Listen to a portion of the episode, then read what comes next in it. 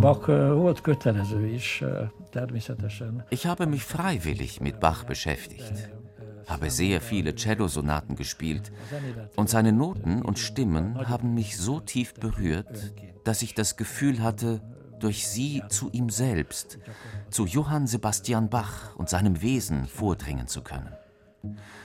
Und für mich war Bach der Beweis dafür, dass es außerhalb der Welt, die wir kennen, noch eine andere Welt gibt, der wir durch seine Musik näher kommen können.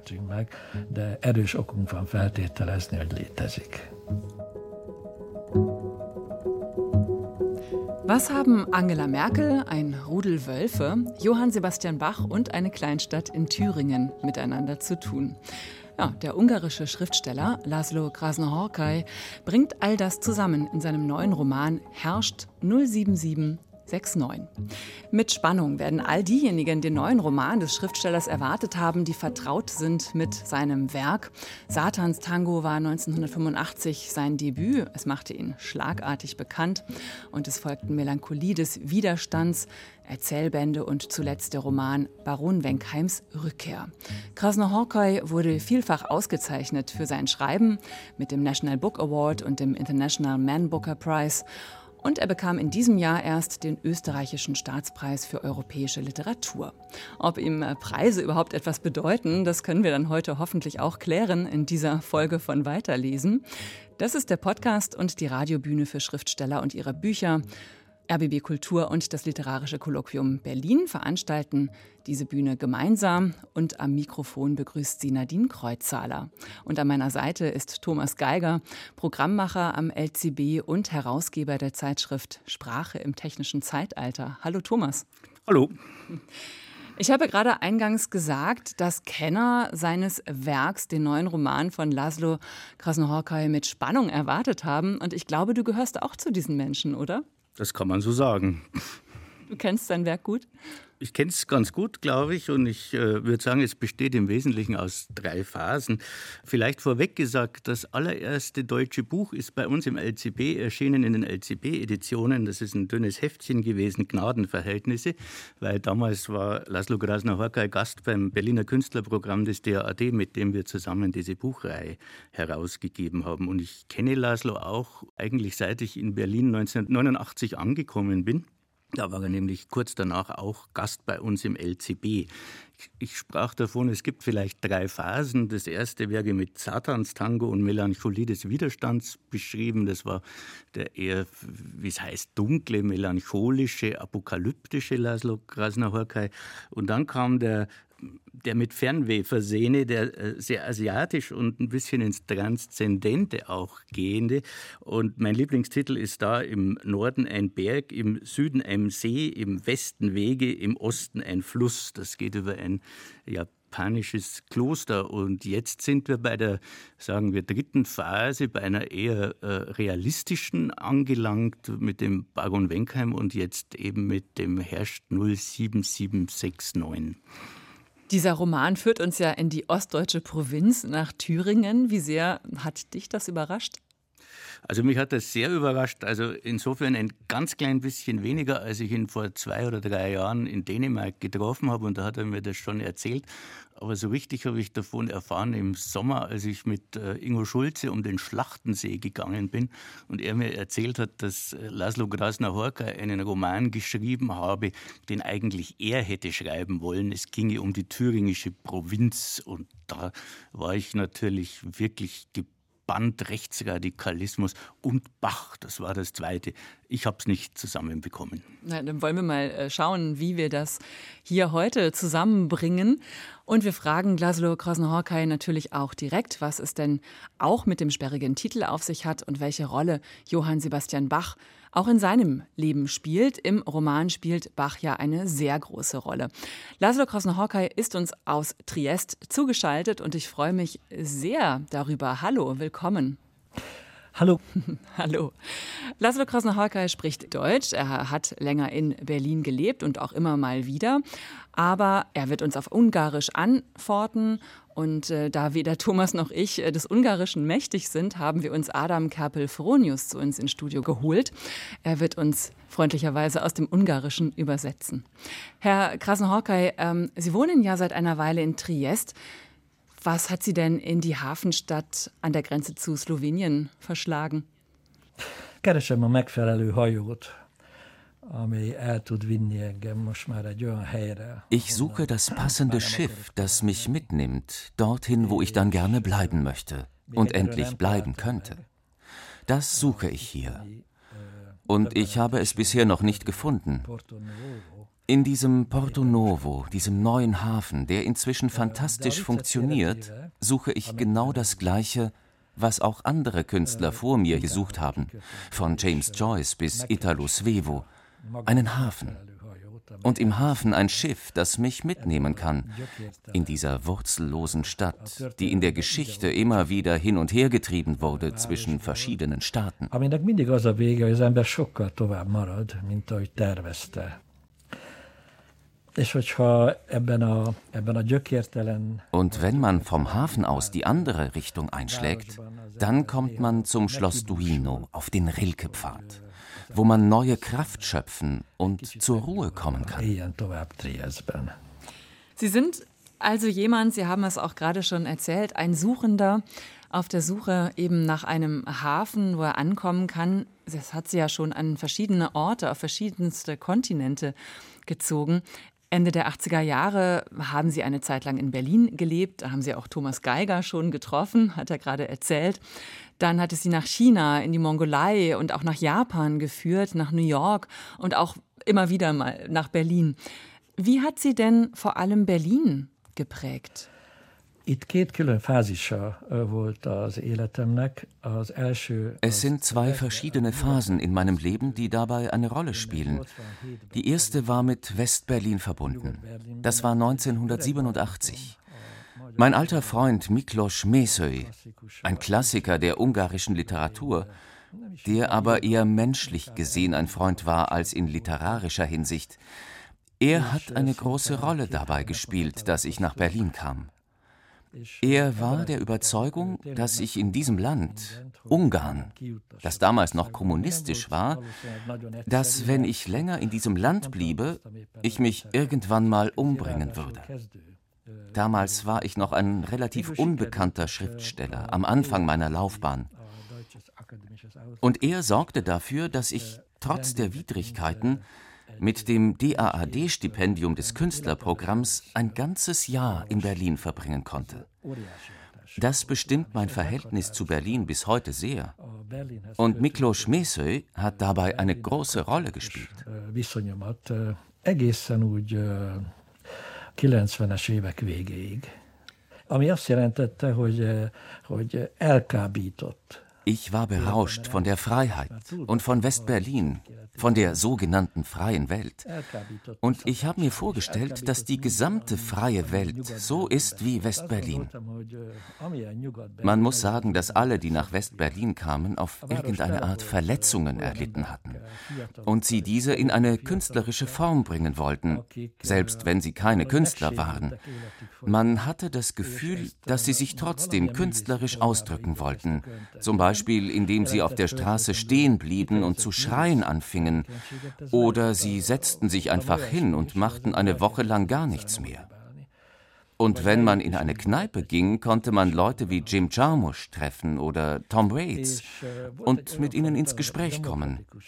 Jeder hatte das gleiche Recht, seine Meinung zu sagen, egal ob man Jim oder Tom war oder irgendein Alt-68er, der da gerade rumsaß in der Kneipe.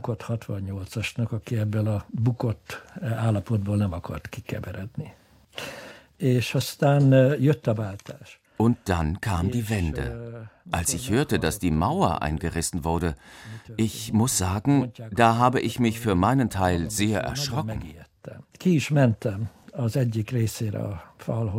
Ich bin dann zur Mauer gegangen und sah viele Westberliner Bekannte, die dort tatsächlich die Mauer runterrissen, mit Händen und Füßen, mit kleinen und großen Werkzeugen.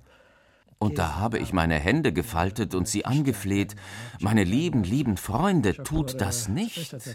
Reißt diese Mauer nicht runter, diese Mauer schützt uns.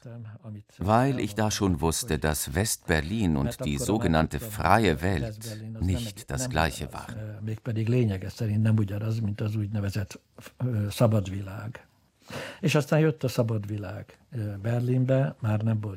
Aber dann kam die freie Welt nach Berlin.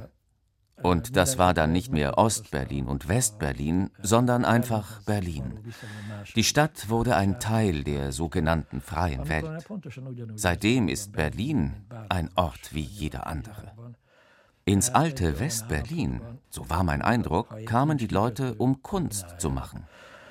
Heute kommen sie nach Berlin, um Karriere zu machen. Das ist aus meiner Sicht ein riesengroßer Unterschied. Aber das ändert nichts an der Tatsache, dass ich Berlin am dankbarsten bin in meinem Leben. Berlin hat sich sehr geändert, verändert. Da ähm, nickt auch Thomas ganz eifrig hier neben mir. Jetzt spielt ja Ihr neuer Roman Herrscht 07769, so heißt er ähm, in der deutschen Übersetzung, so heißt er aber auch im ungarischen Original. Dieser Roman spielt jetzt in Ostdeutschland in der fiktiven Kleinstadt Kana in Thüringen. Das überrascht dann doch. Äh, wie kam es dazu?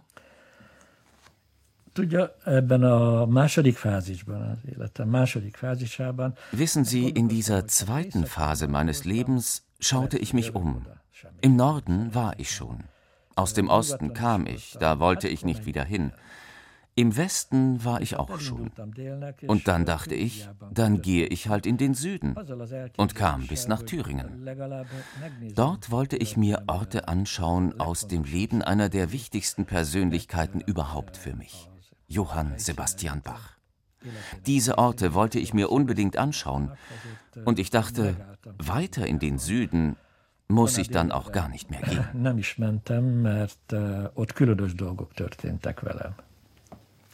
Das ist ein interessanter äh, Begriff von Süden, den du da hast, mein Lieber. Äh, also ich komme ja. zum Beispiel äh, noch, noch etwas südlicher als Thüringen und äh, war trotzdem sehr überrascht. Aber wie, wie kommt es zu deiner Beziehung zu Bach? Bach äh, Für mich verbindet Johann Sebastian Bach zwei Teile der Welt miteinander und vermittelt zwischen ihnen, der unbekannten und der sehr wohlbekannten Welt. Er hilft dabei, Sätze so sinnlich zu formulieren, wie es nur in der Musik möglich ist. In meiner Kindheit hatte Musik eine sehr, sehr große Wirkung auf mich, so dass ich Musiker oder Komponist werden wollte. Und nur der Zufall hat die Menschheit davor bewahrt, dass ich tatsächlich Musiker geworden bin. Und meine linke Hand, die zu ungeschickt war, um gut Klavier oder Cello zu spielen. Ich kann mich gut an die sehr, sehr langen Stunden erinnern, die ich alleine mit dem Cello verbrachte, sei es in der Musikschule oder zu Hause, wo ich dann Musik hörte und Zeit mit Bach verbrachte. Allein.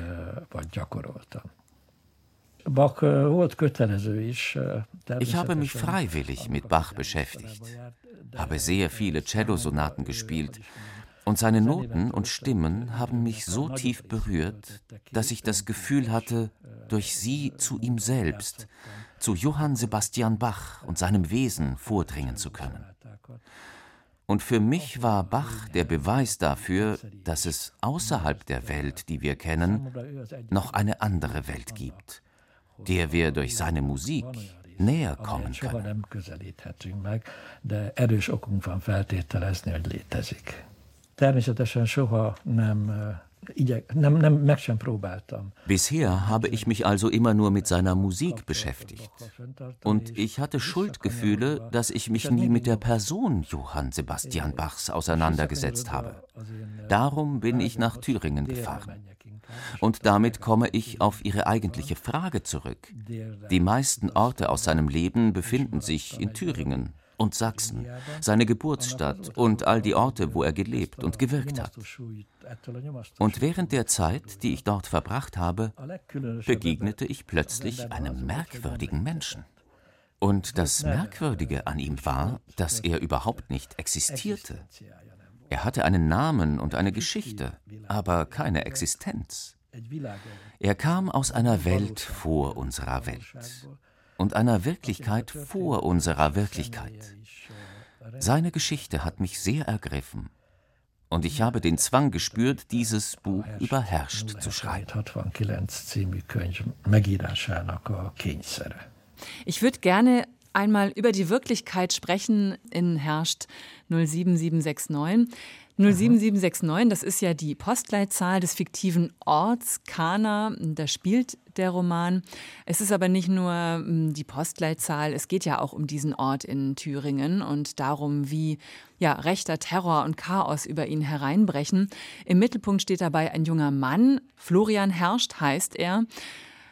Er schreibt Briefe, so fängt dieser Roman an, er schreibt Briefe an die Bundeskanzlerin Angela Merkel. Dieser Florian Herrscht ist ein, äh, im Text heißt es in der deutschen Übersetzung, ein tierisch großer Muskelgigant. Aber gleichzeitig ist er ja innerlich ja eine Art Riesenbaby, ein Kind, harmlos, äh, etwas einfältig. Diese Figur hat ja etwas von einem naiven Schelm. Wie würden Sie diese Figur beschreiben? Hat sie vielleicht auch irgendwelche literarischen Vorbilder? Ja, volt Florian Hersch, aki csatlakozott hozzám. Diese merkwürdige Figur, von der ich gerade sprach, war dieser Florian Herscht. Und durch ihn bin ich Thüringen näher gekommen, bin ich Bach näher gekommen und der deutschen Wirklichkeit. Aber ich hoffe, dass die Leser nicht nur diese deutsche Wirklichkeit in dieser Wirklichkeit erkennen, sondern auch eine größere Dimension dahinter. Herrscht hat durch seine körperliche Beschaffenheit natürlich eine bestimmte Rolle in der Welt, dadurch, dass er so groß und so stark ist. Aber er ist überhaupt nicht dumm oder verrückt, er ist gutmütig, eine Art Engelswesen. Deshalb wird er auch oft manipuliert von den anderen. Aber als dann die andere Seite seines Wesens zum Vorschein kommt, gehört das genauso zu seiner Persönlichkeit. Er begeht dann tatsächlich diese monsterhaften Verbrechen, aber er bleibt ja dieselbe Person. Im Roman sagt die Einzige, die ihn wirklich liebt, die Bibliothekarin, sie sagt am Ende, nachdem die Gräueltaten schon passiert sind, schaut ihn an, das ist derselbe Mensch, ein und dieselbe Person. Uh, itt uh, először ez a am Anfang heißt es ja eben von Florian Herrscht, von dieser Person, die dann später diese Verbrechen begeht, heißt es immer wieder von verschiedenen Leuten in der Stadt. Das ist der Florian, das ist ein ganz harmloser, das ist ein guter Junge, ein guter Mensch. Ja, ja, ja, das ist wahr. Ez teljesen így van. Florian diese Engelhaftigkeit ist dabei sehr wichtig, denn Engel haben zwei Gesichter. Eine Seite ist das absolut Unegoistische an Florian und seine fast zu große Empfindsamkeit. Der Witz ist, dass diese Engel wirklich unter uns sind. Es gibt tatsächlich solche Menschen unter uns, nur sind sie nicht zu erkennen oder viel zu wenige suchen nach ihnen und deswegen erkennen wir sie nicht. Das sind also zweigesichtige Wesen und genau so ist es bei ihm. Diese Gutmütigkeit spielt bei ihm eine sehr große Rolle. Ich denke da an Rilke und seinen Schock, als er feststellte, Engel sind schrecklich. Das ist die Erkenntnis, dass Engel von Natur aus zwei Gesichter haben. Wenn die Gutmütigkeit mit Füßen getreten wird, dann kommt die andere Seite mit elementarer Kraft zum Vorschein. Akkor az angyal másik arcával fordul felé, és ez szörnyű. Ja, nicht umsonst heißt die Hauptfigur wahrscheinlich Florian. Da denkt man natürlich auch an den heiligen Florian. Dieser Florian macht sich aber jetzt ja auch zum Gespött der Kleinstadt, als er anfängt, nämlich Angela Merkel die besagten Briefe zu schreiben. Und zwar, weil Florian herrscht nach einem ja, Kurs in Physik mit dem wunderbaren Titel Die wunderbare Welt der Elementarteilchen. Da denkt er, das Universum und damit die Erde könne bald ausgelöscht werden. Er möchte, kurz gefasst, dass Angela Merkel, die Kanzlerin, aber vor allem eben die Physikerin, die sie ja auch ist, also sie ist ja mittlerweile Ex-Kanzlerin, sie soll ja. die Welt retten. Und ich würde hier an dieser Stelle mal sagen, wir hören mal rein in den Text. Paul Sonderegger liest einen Auszug aus der deutschen Übersetzung von Herrscht 07769, dem neuen Roman von Laszlo Krasnohorkai. Angela Merkel, Kanzlerin der Bundesrepublik Deutschland, Willy Brandtstraße 1, 10557 Berlin. Das schrieb er ins Adressfeld. Dann, wie üblich, in die obere linke Ecke des Absenders nur Herrscht 07769. Das und nichts weiter. Damit gleichsam den vertraulichen Charakter der Angelegenheit ausdrückend. Und auch sonst, dachte er, es lohne nicht, auf die genaue Bezeichnung seiner selbst auf dem Umschlag allzu viele Worte zu verschwenden denn aufgrund der Postleitzahl würde das Postsystem die Antwort umgehend nach Kana leiten, und hier in Kana würde man ihn schon aufgrund des Namens finden. Was aber das Wesentliche anging, so stand alles auf dem Briefpapier, das er jetzt, schön akkurat in Viertel gefaltet, an seinen Platz gesteckt hatte. Alles, mit eigenen Worten, angefangen damit, dass die Kanzlerin als gelernte Naturwissenschaftlerin offenkundig sofort verstehe, woran er hier im thüringischen Kana denke, wenn er sie höflich darauf aufmerksam machen möchte, dass sich eine solche Persönlichkeit wie sie neben den alltäglichen Sorgen und Problemen des Landes manchmal auch mit Sorgen und Problemen beschäftigen müsse, die scheinbar fern von diesem Alltag liegen, vor allem wenn sie dieses alltägliche Leben mit der vernichtendsten Kraft angreifen.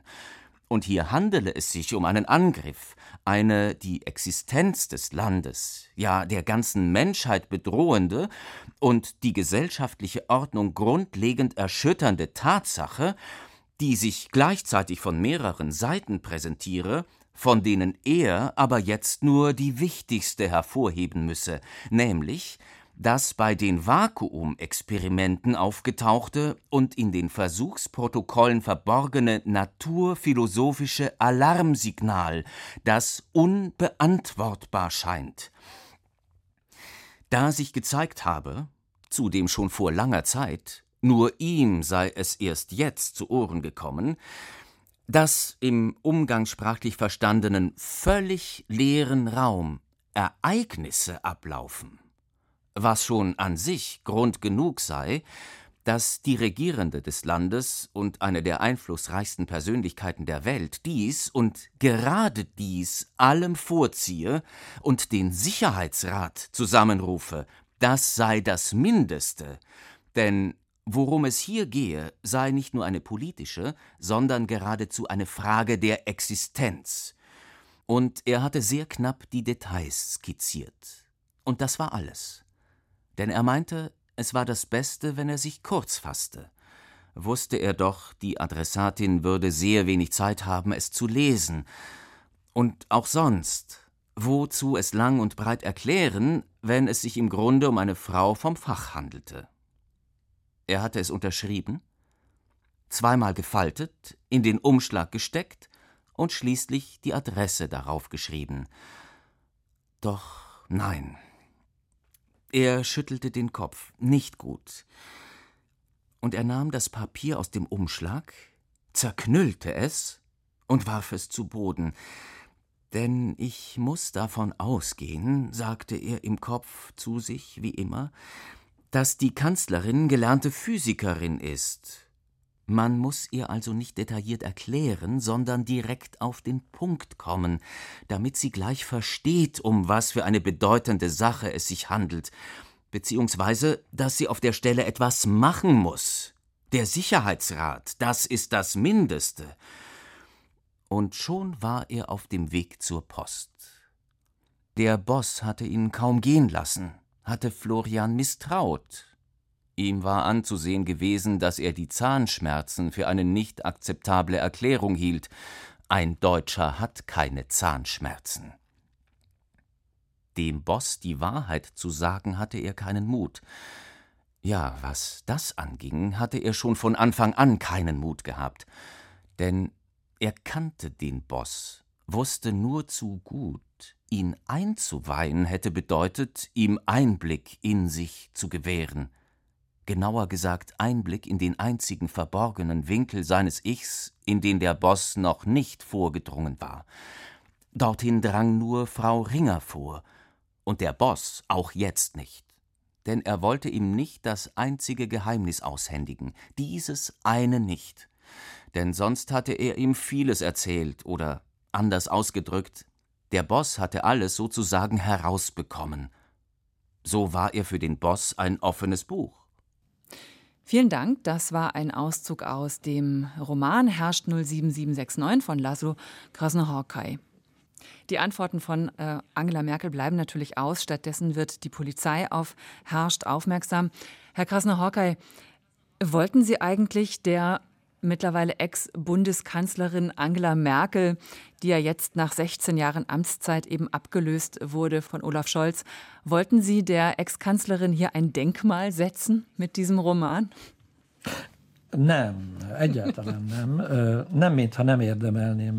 Nein, ganz und gar nicht will ich ihr ein Denkmal setzen, obwohl sie es zweifelsohne verdient hätte. Denn sie hat die Kutusow-Methode, diese geschichtsphilosophische Methode in der Politik zum Vorschein gebracht. Die Figur des Kutusow aus Tolstois Krieg und Frieden. Das ist die Methode des ständigen Abwartens, dass alles sich wohl zum Guten fügt, wenn man nur darauf vertraut. Aber das ist auch eine Herausforderung, eine Bürde, das ständig tun zu müssen. Und man muss viele Opfer dafür bringen, der ständige Druck. Und zweifelsfrei hat sie es verdient, jetzt nach 16 Jahren, dass man ihr auch Anerkennung entgegenbringt. Man hat es auch bei der Amtsübergabe gesehen. Später wird man sich nicht nur daran erinnern, dass sie 16 Jahre lang an der Macht bleiben konnte, sondern dass sie viel mehr als nur das geschafft hat. Aber darum geht's im Buch überhaupt nicht. Laszlo, ich hätte noch eine Frage, wie du mit dem Realismusproblem umgegangen bist. Du hast auf der einen ja. Seite diesen Engel, du hast auf der einen Seite dieses Wesen aus einer anderen Sphäre, auf der anderen Seite kann man in deinem Buch äh, nicht nur die Adresse des Bundeskanzleramts äh, genau nachlesen, sondern dieses Kana hat ein Vorbild, das sehr ähnlich heißt, dessen Postleitzahl nur eine Ziffer unterschieden ist von der Herrscht-Adresse. Wie bist du damit umgegangen? Was war für dich sozusagen notwendigerweise vollkommen realistisch zu erzählen und wo beginnt für dich dann die andere Sphäre? Es ist ja auch die Mathematik und die Physik, die diesen Roman untergründig äh, mitsteuert. Mhm. Das ist bei Bach so, das ist bei den Elementarteilchen so. Mhm. Also das sind ja wiederum mhm. eigentlich in dem Sinn ja, überrealistische Sphären. Wie bist du mit der Wirklichkeit umgegangen? Mhm azzal foglalkozom, mert csak az megragadható. Es gibt die Wirklichkeit, die man mit seinen Händen erfassen kann. Nur ich bin Künstler. Und was ich erschaffe, ist die künstlerische Form dieser Wirklichkeit.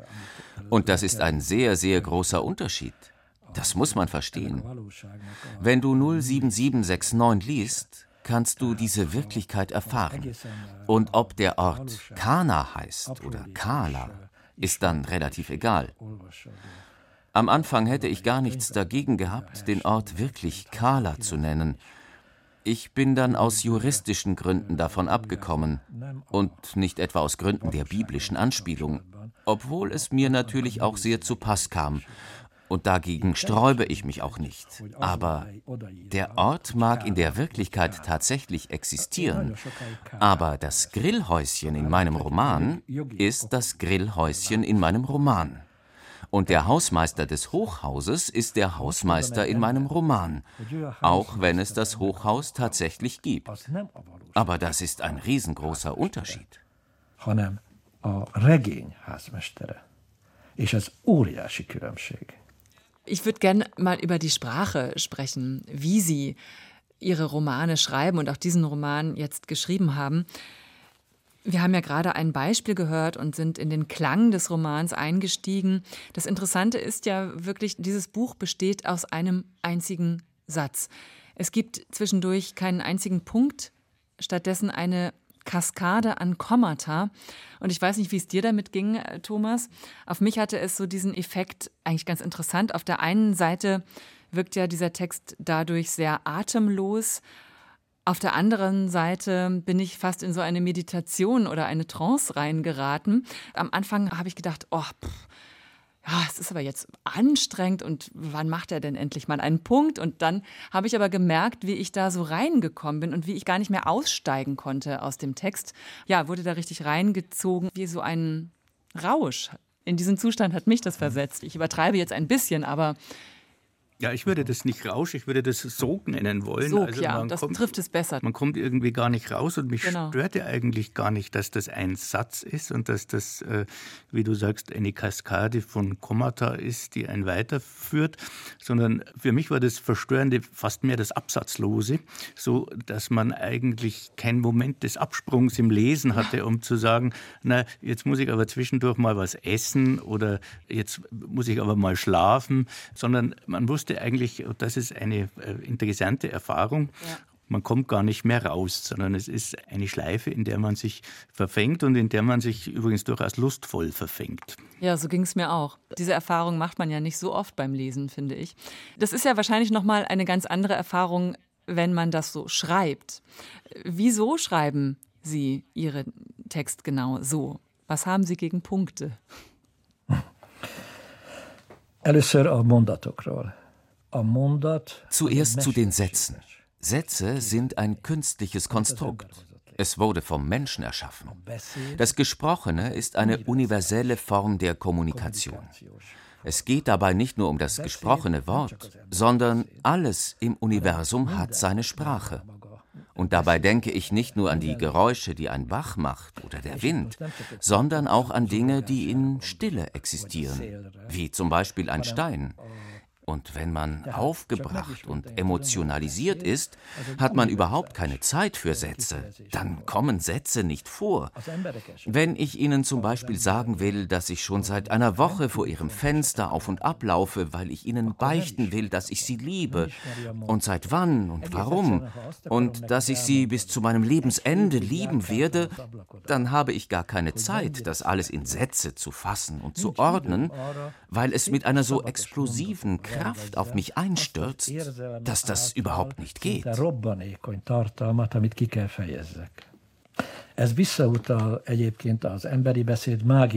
Das geht zurück auf die magische Urzeit der Sprache. Ich habe diese Art, mit Sprache umzugehen, selbst erlebt.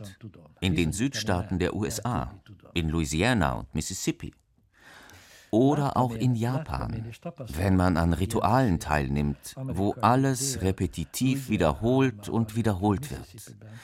Und das Repetitive dazu führt, dass die Gruppe von Menschen, die zuhört, sei es ein Stamm oder einfach eine andere Gruppe von Menschen, den Zustand der Trance am eigenen Leib erfährt. Diese Erfahrungen kennen keine Sätze und können nicht durch Sätze definiert werden. Und genau so ist es auch in der Musik. Wenn man jetzt die fünfte Sinfonie von Beethoven hört, jetzt abgesehen von den Sätzen, das passiert ohne Pause, ohne Unterbrechung. Und genauso ist es in der Matthäus-Passion von Johann Sebastian Bach. All das kennt keine Sätze oder Unterbrechung. Und das führt dazu, um auf Ihre Frage zurückzukommen, der Punkt gehört Gott und niemandem sonst. Egyébként is a pont az az Istené. Wie war das für dich? Äh, Heike Fleming hat das wunderbar, wirklich wunderbar ins Deutsche übertragen, so dass es, äh, wie Nadine das gerade erzählt hat und mir auch so ging, dass wir das ganz flüssig lesen konnten. Wie war denn die Zusammenarbeit mit ihr? Hast du mitgearbeitet oder wie habt ihr das gemacht? Heike Fleming äh Heike Fleming ist für sich gesehen schon genial. Und so gesehen brauchte sie überhaupt keine Hilfe von mir. Und dazu kam es auch nie. Vielleicht hat sie mal Hilfe gesucht von Leuten in ihrem Umfeld, die Ungarisch als Muttersprache haben. Aber ansonsten konnte man sich bei diesem Buch absolut darauf verlassen, dass sie schon ein Gespür für die Sprache hat. Und jedes Wort, jedes Komma in diesem Buch hat sie selbst gefunden und sich diese Sprache zu eigen gemacht. Wahrscheinlich hatte sie schon Erfahrung damit, wie ich so denke. Und wie mein Verhältnis zu Sätzen ist, das kennt sie auch schon von anderen Texten von mir, mit denen sie schon zu tun hatte. So ist das nun mal mit mir und den Sätzen. Ich kann nicht und ich möchte auch nicht anders schreiben. Heike Fleming hat das auf ein unfassbar hohes Niveau gehoben. Und dafür verdient sie absolut jedes Lob. Jedes Lob. Ja, wir loben natürlich auch an dieser Stelle hier nochmal. Das ist wirklich eine großartige Übersetzung. Jetzt ähm, ist Johann Sebastian Bach schon mehrfach erwähnt worden, spielt eine sehr große Rolle in diesem Roman. Es ist ja so, dass ausgerechnet der Neonazi-Anführer und eben Florians Mentor und Versorger, also ausgerechnet dieser Mensch hat eine Leidenschaft für Bach. Das geht so weit, dass er das Kana Sinfonieorchester gründet. Und die Laienmusiker sind damit auch heillos überfordert. Und plötzlich entwickelt ja auch Florian einen Bach-Enthusiasmus. Wir hören an dieser Stelle noch einmal einen Auszug aus ihrem Roman Aus Herrscht 07769 von Laszlo Krasnohorkai und es liest Paul Sonderegger. Allein die samstäglichen Bachproben begannen ihm immer wichtiger zu werden. Früher, jahrelang, hatte er nicht aufgepasst und die dort verbrachten Stunden verwendet, um über seine Sorgen nachzugrübeln. Er hatte sich tief in sich zurückgezogen und die Kana Symphonica aus seinem Bewusstsein ausgeschlossen. Neuerdings aber drängte ihn etwas, auf das eine oder andere Detail der gerade geprobten Musik zu achten. Ihm war egal, wenn der eine oder andere Musiker aus dem Rhythmus kam oder die Streicher nicht das Tempo halten konnten. Ihn interessierte nicht, dass der Boss ständig tobte, weil die Hornisten schon wieder ihren Part durcheinander bliesen. Ihn berührte eine manchmal besondere Schönheit des Zusammenklangs. Für die hatte er früher kein Ohr gehabt, jetzt aber doch. Vielleicht, weil dadurch, dass er den Herrn Köhler verloren hatte, in seiner Seele etwas gesprungen war und durch diesen Sprung leicht alles gelangen konnte, was tröstend wirkte, und einige Motive, ein zuweilen erfolgreiches Zusammenklingen der Instrumente waren tatsächlich tröstend. Es gab einige Teile, deren einfache, schmerzliche Melodie erhebend war. Er hatte das Gefühl, dass auch er das verstand. Auch ich verstehe das, dachte er, und begann darauf zu achten, was in der Turnhalle geschah. Und er bemerkte vieles, auch viele eigentlich nebensächliche Dinge, auf die er bisher nicht geachtet hatte. Was zwischen dem Boss und Herrn Feldmann für ein Kampf ablief, in welchem der Boss, wenn er während des Spiels die Macht verlor und er keinerlei Rolle mehr spielte, sie danach sofort und immer wieder und wieder an sich riss und die künstlerische Ausrichtung der Kana Symphonica markierte. Denn die Richtung ist das Wichtigste, brüllte er das Orchester an. Und die Richtung ist gut, es braucht nur mehr Anstrengung. Wollt ihr es nicht? So brüllte er weiter. Wollt ihr euch nicht selbst übertreffen? Und es stand ihnen ins Gesicht geschrieben. Nun, nein. Während den Boss da schon die Leidenschaft für Bach, die ihn beherrschte, mit sich fortgerissen hatte. So kamen die Proben, und auch das fiel Florian erst jetzt auf, niemals aus ihrem gewohnten Fahrwasser heraus. Das heißt, der Boss belehrte die Orchestermitglieder, die sich ihr ganzes Leben lang eher auf Let the Sunshine und Dragonstone und Blood of My Blood eingerichtet hatten und nicht auf Bach. Er aber fing an, nachdem sich einige Melodien in seiner Seele festgesetzt hatten, den Boss immer besser zu verstehen, woher diese große Leidenschaft für Bach bei ihm kam. Und er begann im Herbstcafé, zunächst sehr leise, um niemanden zu stören, später, weil er sich Kopfhörer besorgt hatte, noch leiser, Bach zu hören und nicht mehr nur die brandenburgischen Konzerte, sondern auch anderes, zum Beispiel die großen Passionen. Diese überwältigten ihn sofort. Er verstand sich selbst nicht, warum er nicht schon von Anfang an auf den Boss gehört hatte, wenn der sagte, dass Johann Sebastian Bach jedes Geheimnis des Lebens war. Auch wenn er nichts damit anfangen konnte, wenn er noch hinzufügte, ihn dabei am Arm zerrend, und es ist sogar entschlüsselt. Er hatte das hunderte und tausende Male gehört, doch nie ernst genommen, sich nie die Mühe gemacht zu verstehen, was diese Worte bedeuteten. Doch jetzt, da es ihn auch selbst gepackt hatte, dachte auch er, während er im Herbstcafé die Matthäus-Passion hörte, ja, Bach ist das Geheimnis des Lebens. Nur gelangte er auf der Spur des und es ist sogar entschlüsselt nirgendwohin auch wenn er es sich wieder und wieder in Erinnerung rief, das Rätsel erschloss sich ihm nicht. Er fragte sogar einmal im Opel den Boss, nachdem sie die übliche Hymne-Singübung beendet hatten, ob er ihm verraten würde, was der Schlüssel sei. Ich sehe, du beginnst erwachsen zu werden. Und der Boss drehte ihm erstaunt den Kopf zu, doch er verriet den Schlüssel nicht. Den muss jeder für sich finden. So fügte er mit geheimnisvoller Miene hinzu und wollte nicht mehr darüber sagen. Das war ein Auszug aus Laszlo Krasnohorkais neuem Roman Herrscht 07769, der ja auch den Untertitel trägt Florian Herrschts Bach-Roman. Wie sind Sie darauf gekommen, hier einen Nazi, einen Neonazi zum Bach-Fan zu machen? Sie müssen es mir glauben, das kam nicht von mir. Das kam alles von Florian Herrscht selbst. Er kam auf mich zu. Sie müssen mir das wirklich glauben. Und er hat mir diese Geschichte erzählt und erfahrbar gemacht. Er wurde aus dem Waisenhaus geholt viel mehr weiß ich über seine Hintergründe auch nicht, weil er es mir nicht anvertraut hat.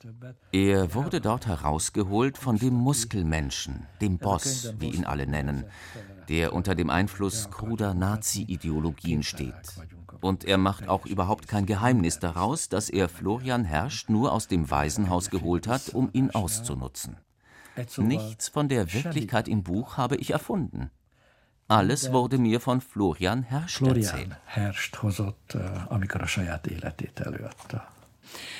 Jetzt ist es ja so, dass in dem Buch eigentlich sich die Welt, wie ja, Florian Herrscht sie bisher kennt, auflöst. Graffiti werden an Bach-Gedenkstätten gesprüht, echte Wölfe tauchen auf, die Nazi-Clique radikalisiert sich, dann fliegt auch noch eine Tankstelle in die Luft. Wir wollen aber gar nicht so wahnsinnig viel verraten. Aber inwieweit ist das auch eine politische Geschichte, die Sie hier erzählen wollten? Egyáltalán nem akartam politikai Ich wollte dem überhaupt keine politische Dimension geben. Das war nie meine Absicht. Aber durch Florians Geschichte hat das Ganze nun mal eine politische Dimension. Ich verabscheue Politik und ich distanziere mich, soweit es geht, von politischen Äußerungen, weil das so eine Vereinfachung des Menschen ist und es so demütigend ist. Die Politik im wirklichen Leben hat zum Beispiel nichts zu tun mit dem Recht auf Menschenwürde. Es ist eine Sache, wie dies auf Papier geschrieben steht, und eine andere, wie dies von der Politik umgesetzt wird, nämlich gar nicht. Natürlich haben die Ereignisse in dem Buch eine politische Dimension, aber das sind nun mal Ereignisse, die durch Florian und seine Geschichte passieren. Und wenn ich schreibe, dann wird mir die Geschichte diktiert. Aber da hängt ja trotzdem alles untrennbar miteinander zusammen. Das, was Sie erleben, auch das, was in Europa passiert, was ja in Ungarn passiert, all das prägt sie ja dann doch beim Schreiben. Ja, ja, absolut. Igen, igen. Nagyon mélyen lever engem, mint Es deprimiert mich zutiefst, wenn ich über die Wirklichkeit lese. Zum Beispiel, was in Deutschland oder was in Ungarn passiert. Es sterben gerade hunderte Menschen in verschiedenen Ländern. Und gerade erst habe ich in einer ungarischen Online-Zeitung die Nachricht gelesen, dass an einem einzigen Tag 215 Menschen an Covid gestorben sind. Das ist die Geschichte von einem einzigen Tag. Und dann habe ich mir vorgestellt, wie die kleine Bergstraße, die hier zu meinem Haus führt, wenn man all diese Menschen, die gestorben sind, dorthin legen würde, dann wäre die Straße von ihnen bedeckt. Und das ist ein fürchterliches, erschreckendes Bild, denn diese Straße ist alles andere als kurz. Und das sind so Sachen, die auf einen einprasseln und ich habe schon immer einen Filter gehabt, den ich auch nutze, wenn ich schreibe, damit diese persönlichen Eindrücke keinen Eingang in meine Bücher finden. Ich verwende den Filter, um Distanz zu wahren. Das ist wahrscheinlich auch der Grund, warum ich kein Dichter geworden bin.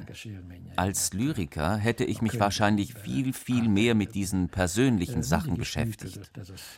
So bin ich zur Prosa gekommen. Die politische Dimension kommt also in meine Bücher, weil meine Helden sich manchmal mit Politik beschäftigen. Das war schon in Satans Tango so. Die haben ihre politische Meinung, die auch vorkommt. Aber ich möchte meine Leser auch vor meiner eigenen Wut und meiner Abscheu bewahren, die ich gegenüber der Politik empfinde. Und vor dieser Hoffnungslosigkeit möchte ich sie auch bewahren.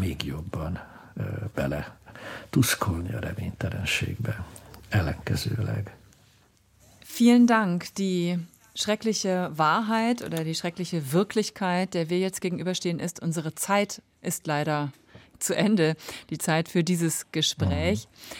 Ich danke Ihnen sehr, Laszlo Krasnohorkai, dass Sie sich die Zeit genommen haben, uns von Triest aus Fragen zu beantworten, mit uns äh, zu sprechen. Herrscht 07769, so heißt der Roman. Er ist bei S. Fischer erschienen. Auf Deutsch in der Übersetzung aus dem Ungarischen von Heike Fleming. Ich wünsche Ihnen noch einen sehr schönen Tag. Laszlo Krasenhorkai. Danke auch. Vielen Dank. Vielen Dank. Thomas Geiger war bei mir vom LCB. Vielen Dank, Thomas. Gerne. Und ich verabschiede mich auch. Mein Name ist Nadine Kreuzzahler und natürlich auch vielen Dank an unseren Übersetzer Adam Kerpel-Fronius. Weiterlesen heißt diese Sendung. Das ist eine Zusammenarbeit von RBB Kultur und dem Literarischen Kolloquium Berlin. Sie können uns auch online hören oder uns als Podcast abonnieren, überall da, wo es Podcasts gibt, zum Beispiel in der ARD Audiothek oder über iTunes. Ich wünsche Ihnen noch einen wunderbaren Abend. Vielen Dank.